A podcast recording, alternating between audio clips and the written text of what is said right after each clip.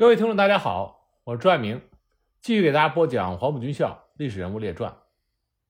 上面几集呢，我给大家具体讲了一下华东野战军在七月分兵和紧接着南下挺进豫皖苏的过程中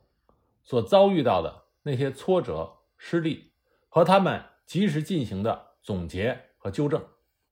以毛泽东为首的中共中央提出的把战争引向国统区。这是一个非常伟大的战略构想，同时它也是必要的。战争从来不是一个简单的军事问题，一场战争的胜利，其决定因素是在于支撑战争的经济基础，而战争本身对经济是起着破坏的作用。因此，如果战场始终在解放区，那么从长久来说，解放军要想战胜国军，那基本上是不可能的。这在红军时期就已经有了前车之鉴。虽然我们说红军的长征是由于王明的左倾路线造成的，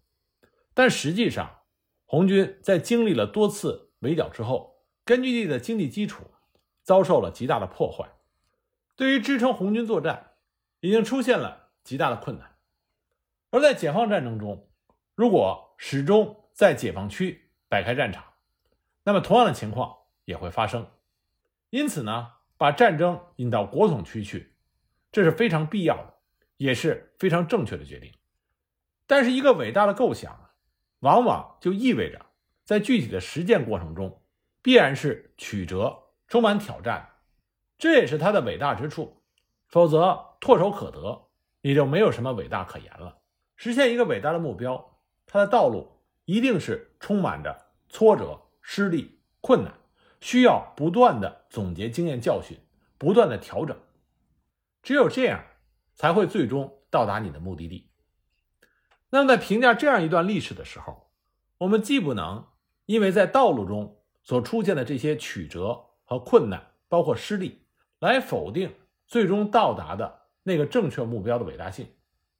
同时呢，也不能因为最后实现了这个伟大目标而忘记或者忽视。之前所经历的曲折的道路，这样的一段历史中，它最宝贵的财富，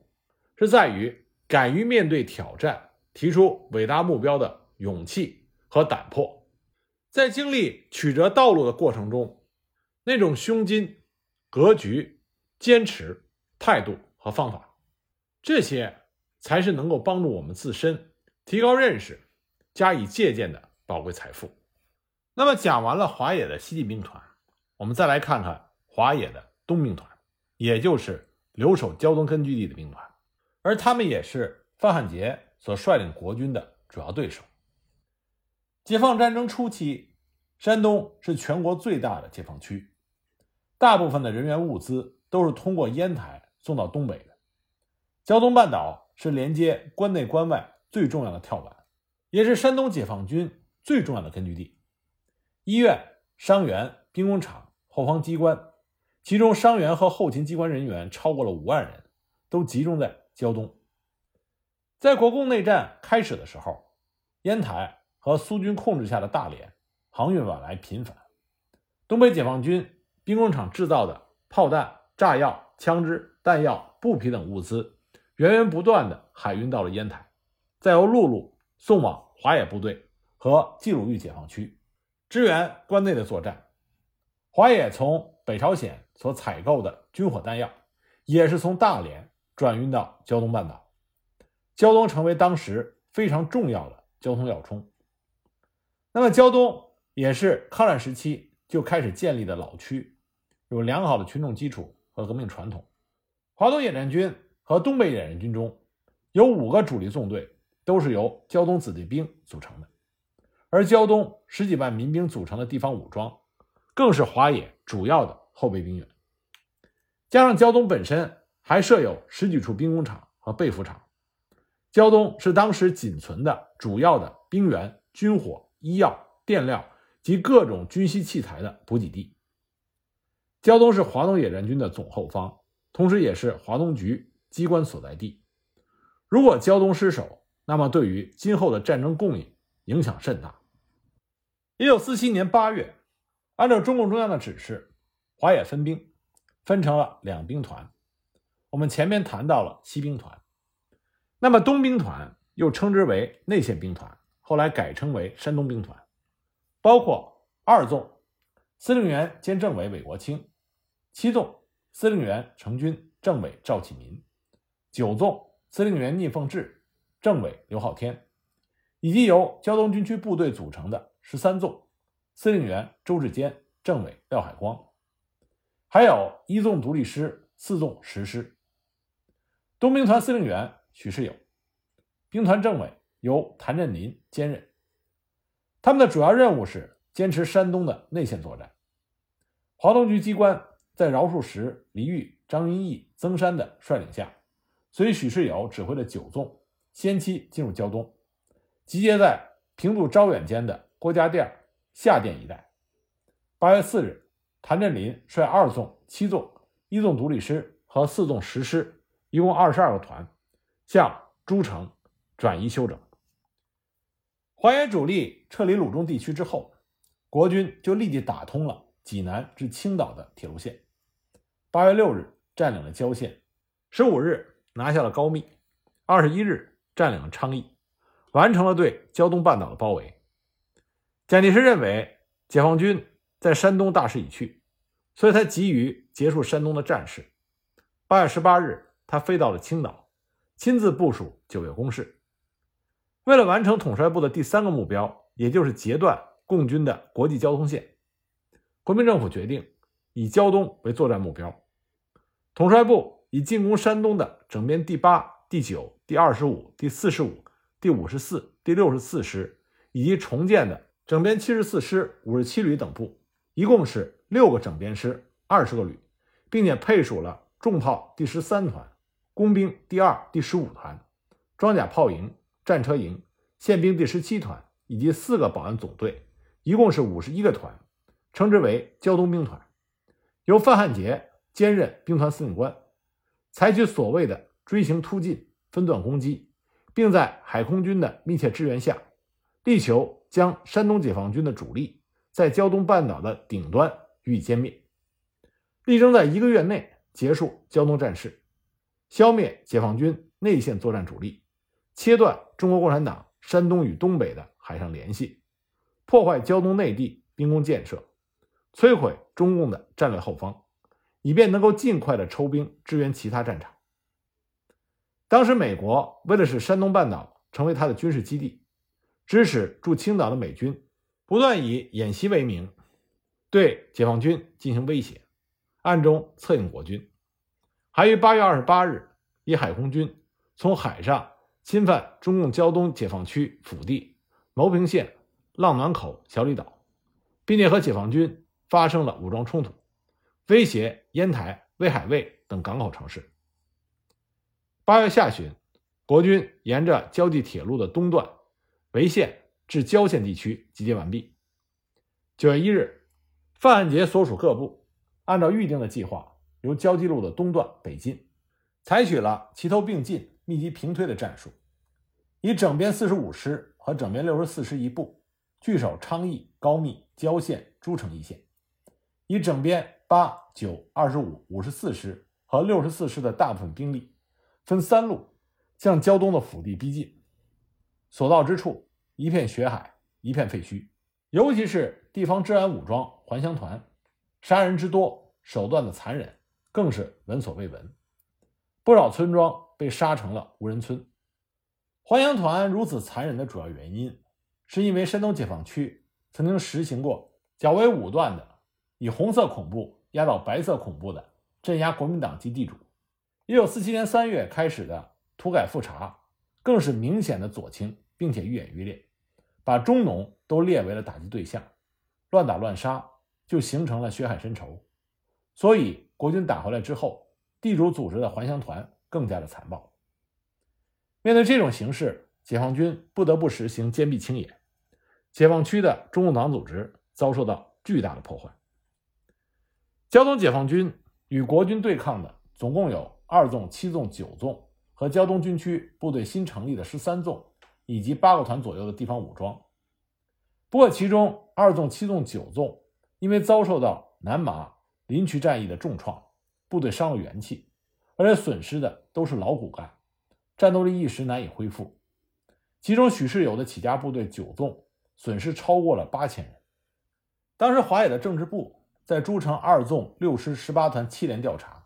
战前全连一百三十一人，其中中共党员五十九人；战后全连仅剩三十九人，其中党员二十二人。加上作战环境艰苦，生活非常困难，面对国军强势进攻，部队情绪低落，思想相当的混乱，对能否保住胶东持怀疑态度。所以，面对国军的进攻，主要是由十三纵和其他的地方武装打阻击，保卫胶东只能靠节节的阻击换取时间，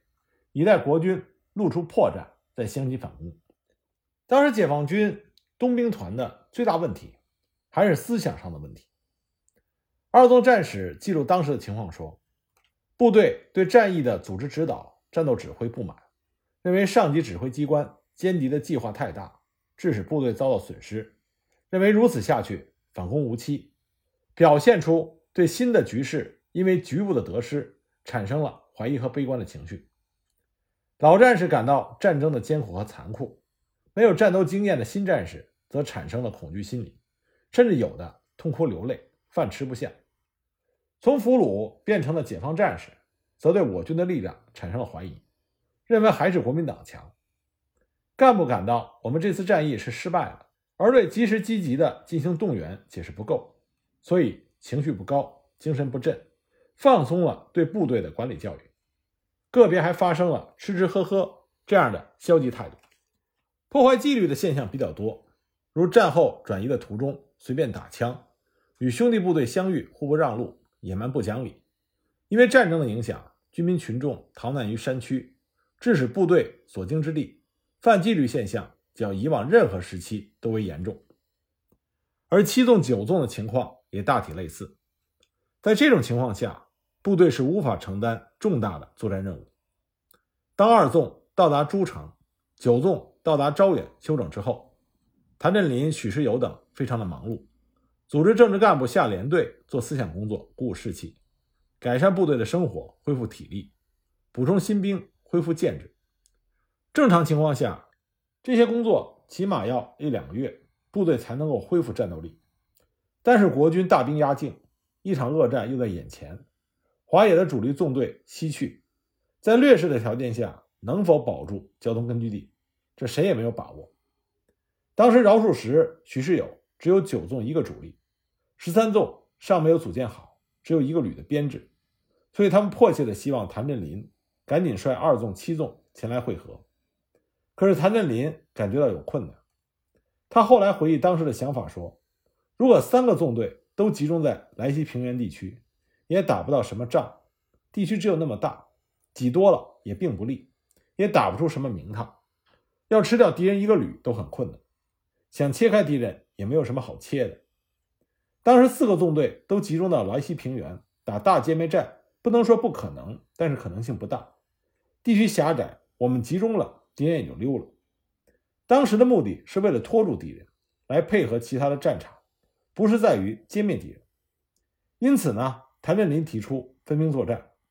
他率领二纵、七纵南下鲁中，打整编二十八师、八十三师，并且要九纵前来会合，以吸引国军的兵力。减轻对胶东根据地的压力。然而九纵因为连日暴雨无法南下，饶漱石也不同意主力部队离开胶东。为此呢，饶漱石和谭震林之间数次电报往来，为了和还是分的作战方针争论不休。那么陈毅、粟裕、霍系东兵团领导内部出现了这种争论，非常着急。他们坚定地认为，东兵团只有集中兵力才能够保卫胶东。分兵是没有出路。八月二十七日，他们致电报给谭震林、许世友，电文中说：“胶东为我军最主要的军工生产和物资供应地区，兵源甚多。以我们现有近代化之数十万武装，如没有军工供应，对作战影响甚巨。此间快纵也指的就是炮纵，因无车辆、汽油及炮弹缺乏，不仅无法作战，而且难以移动。”为了支持华野最大部分及冀鲁豫一部分的供应，故我们主张东兵团四个纵队应集中于胶东作战，直接保卫胶东，较之二七九纵南下作战更为有利。你们向南的计划，因为往返电商，已经耗去了时间四五天，甚为可惜。否则，这次国军整二十五师单独向高密集中，就是歼敌的良机。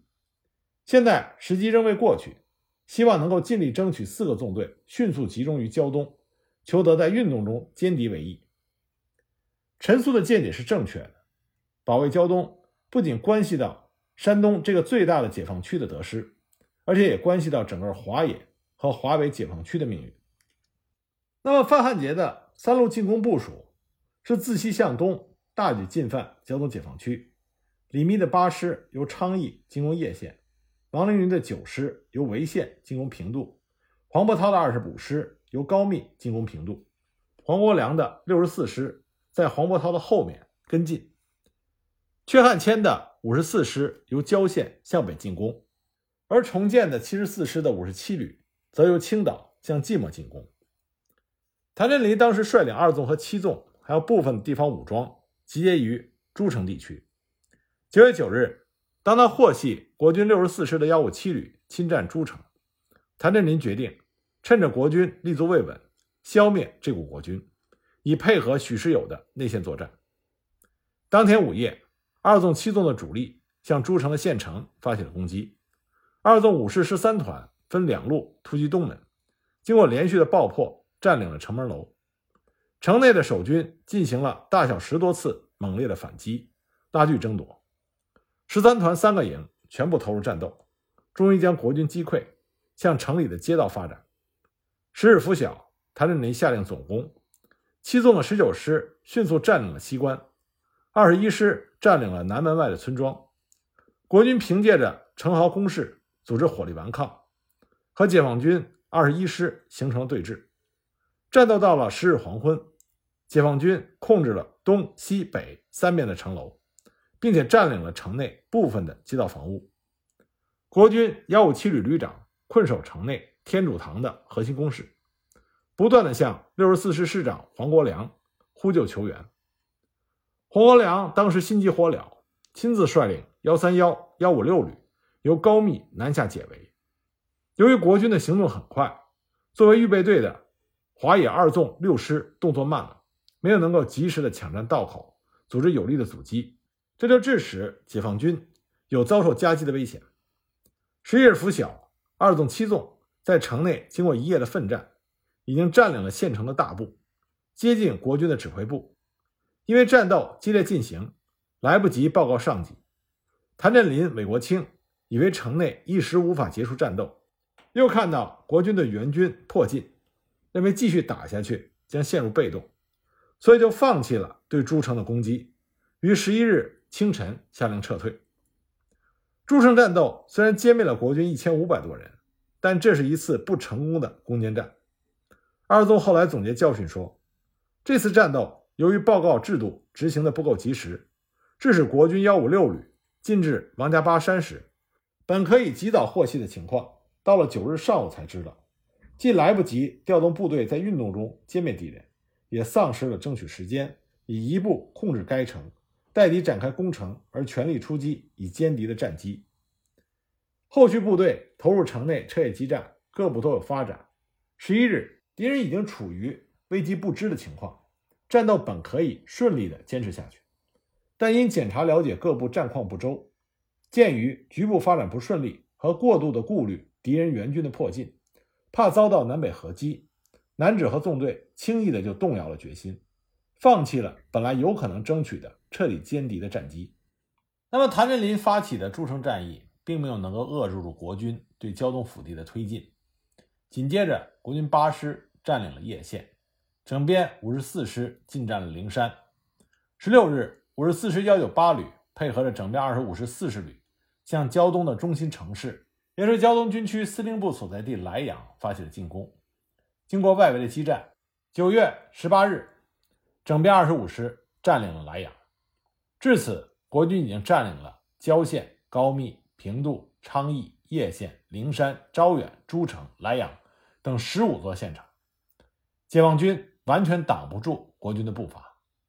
中共山东领导机关到胶东开会，也指出胶东可能沦陷，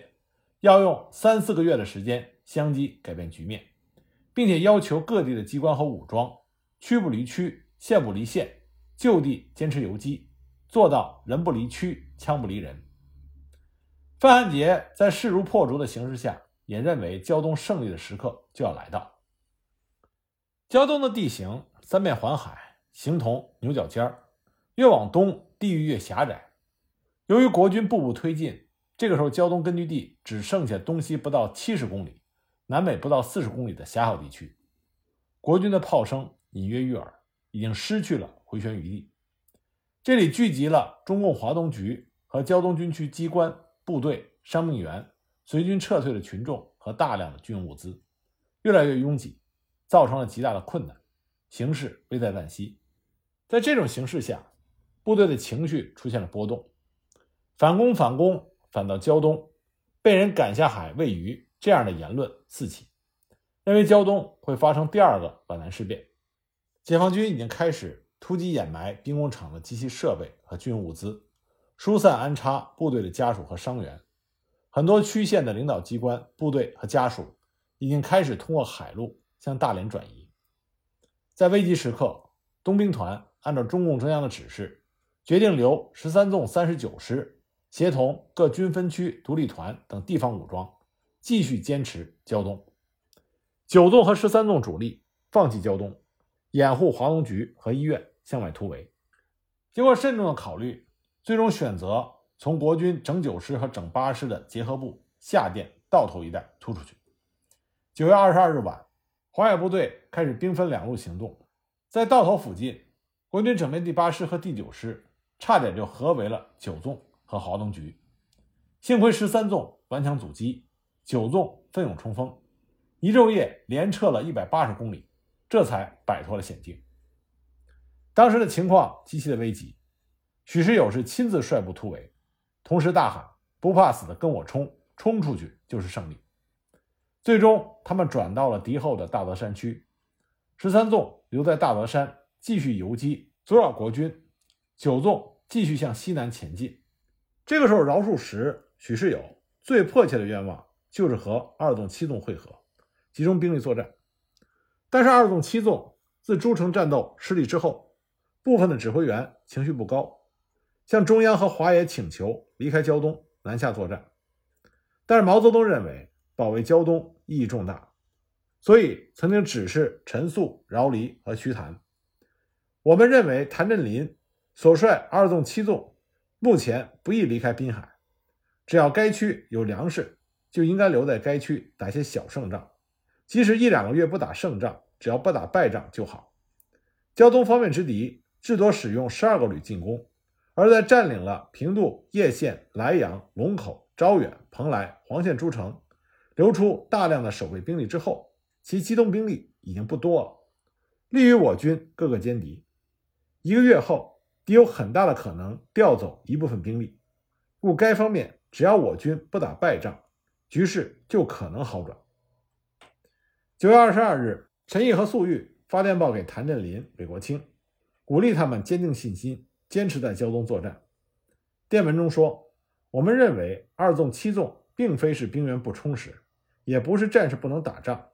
最重要的原因是干部的情绪不高，特别是某些高级干部顾虑太多，这变成犹豫不能贯彻决心，到处怕敌人的迂回包围，而又到处分兵前置。于是，在迫近胜利的时候，不能坚持集中兵力力求取胜。此次诸城战役既缺乏坚持。”也没有集中兵力，为此，我们的意见是，除了增强对干部的教育之外，对干部也要做必要的调整和调动，并应从你们起，从上到下克服思想的不安。目前要克服回华中去打好仗的思想，正如中央所示，敌人会跟到华中，也不见得好打，对二七纵队不利，对胶东的作战更为不利。希望你们依据当前的敌情。坚决地向胶东敌侧后进军，以力配合胶东作战，求得在运动中歼灭敌人。就这样，二纵和七纵的干部打消了顾虑。九月二十四日，二纵七纵由诸城北上，越过了胶济铁路，而华东局机关和九纵也从大泽山向西行军。十月一日，三个纵队终于在高密西北的朱阳会师，攥成了一个拳头。那么与此同时，范汉杰以整编九师、六十四师分两路尾追解放军，其余三个整编师继续向胶东的腹地进犯。整编八师九月二十六日克龙口，二十七日占黄县，三十日占蓬莱。整编五十四师和二十五师齐头并进，九月二十七日占领了栖霞，二十九日占领福山，十月一日攻占了最终的目标烟台，彻底切断了东北解放军与山东解放军海上的通道。烟台作为解放军与东北战略物资运转的枢纽，国军的缴获巨大。十月二日攻占了牟平，十月十三日，整编二十五师的一个团海运占领了威海卫。至此，解放军胶东解放区基本上全部沦陷。十月十六日，蒋介石认为局势已定，飞离青岛，准备调整部署，做好抽兵他用的准备。不过，表面看来，国军的战果很大，占领了十几个县城，但是兵力本身不足，又分兵把守，机动兵力自然大为减少。那么，为了挽救胶东半岛的威势，调动国军回师，淮海东兵团。利用修整好的二纵、七纵和九纵会师之后，立即集中了力量，在国军的侧后发动了攻势，由内线作战变为内线中的外线作战。那么第一场作战就是十月初的交河战役。关于这次作战的具体情况，我们下一集再继续给大家讲。